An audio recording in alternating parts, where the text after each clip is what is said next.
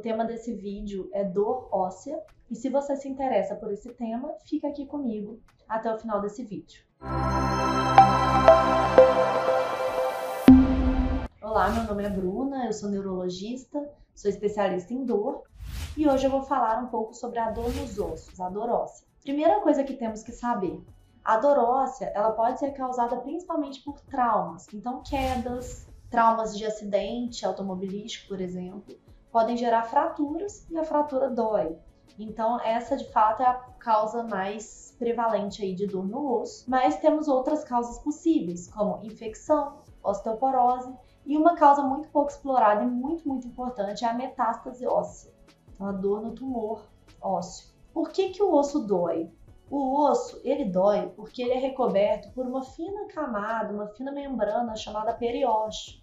E o periósteo é altamente nervado. Tem muitas fibras que conduzem dor nessa estrutura do osso. E esse é o principal motivo pelo qual o osso dói. E a dor nos ossos ela acomete mais mulheres e idosos.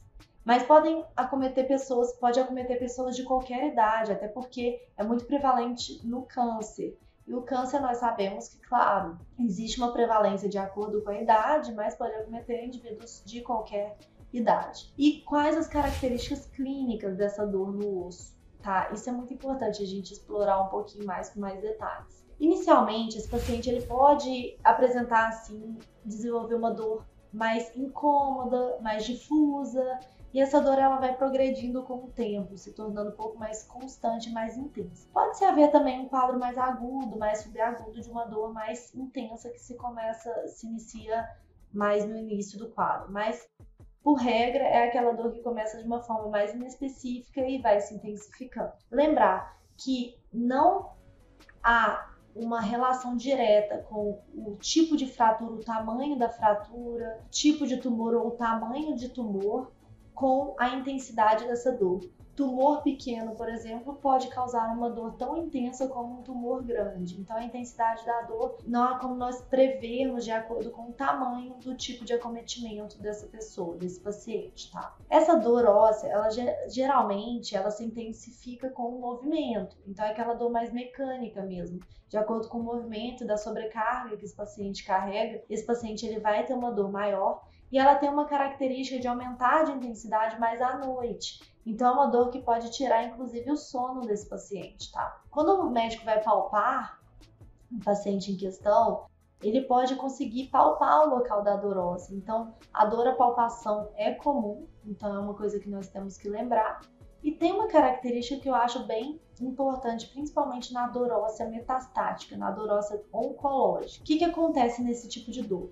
O crescimento contínuo do tumor, ele pode levar a um outro tipo de dor, que é uma dor bem específica, que é uma dor episódica, irruptiva, intensa, que pode ocorrer com um curto período de tempo e se intensificar muito agudamente de 5 a 15 minutos. Essa dor, ela é chamada de dor episódica e é uma dor realmente muito incapacitante para esse paciente, porque ela é aguda, ela é penetrante, ela é lancinante, ela é muito grave. E o que, que acontece nesse tipo de dor aguda, episódica, em curto período de tempo? Ela pode ser pior do que a dor de fundo de base do paciente, porque às vezes essa dor de fundo de base ela está efetivamente tratada. E essa dor irruptiva, ela quebra o tratamento, ela passa aquela analgesia que o paciente está acostumado e ela pode acordar o paciente à noite, ela pode gerar muito sofrimento. Na prática clínica é até mais difícil tratar esse tipo de dor do que a dor constante de fundo do paciente. Tá? Então é um problema muito importante que temos que ter muito cuidado muito carinho para avaliar. Numa fase mais posterior, quando a destruição do osso ela é mais extensa, Algumas fraturas podem ocorrer por essa destruição mais extensa, que a gente chama de fratura patológica, tá? Concomitantemente, pode haver também compressões, compressão de estruturas nervosas, como nervos, raízes e até de estruturas do sistema nervoso central, como a medula. Isso pode gerar um outro tipo de dor, a dor que é a dor neuropática. Então, esse paciente ele pode ter uma dor mista, tá? ele pode ter uma dor neuropática associada. Como que é feito o diagnóstico desse paciente?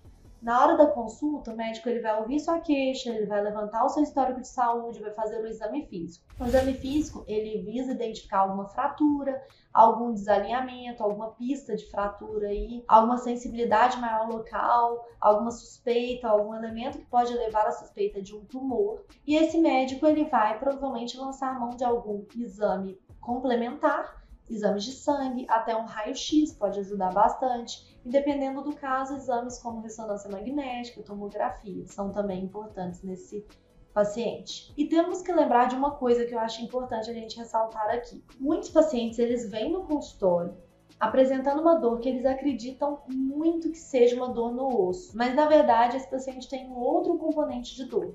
Dor muscular, por exemplo, dependendo, pode ser muito intensa, muito profunda, então, geralmente, por exemplo, na síndrome dolorosa miofacial, bandas tensas são formadas e esse paciente ele apresenta uma dor muito importante quando essa, dor, quando essa banda tensa é apertada, ou dependendo do movimento que esse paciente faz, que pode ser tão profunda que pode simular uma dor óssea. A dor neuropática também temos que fazer diagnóstico diferencial, dor nociplástica, como fibromialgia, paciente com fibromialgia, ele pode ter uma dor difusa, uma dor em vários segmentos corporais e pode, de fato, esse paciente ter uma dor que ele acredita ser uma dor dentro do osso. Então, diagnósticos diferenciais devem ser feitos, tá? E quando a dor é uma dor decorrente de fato de um tumor ou de uma metástase óssea. Então, esse paciente ele tem que ser amplamente investigado. É um paciente que tem que ter uma atenção de fato redobrada, né? Então, alguns sinais de alarme são importantes, por exemplo, o emagrecimento muito importante,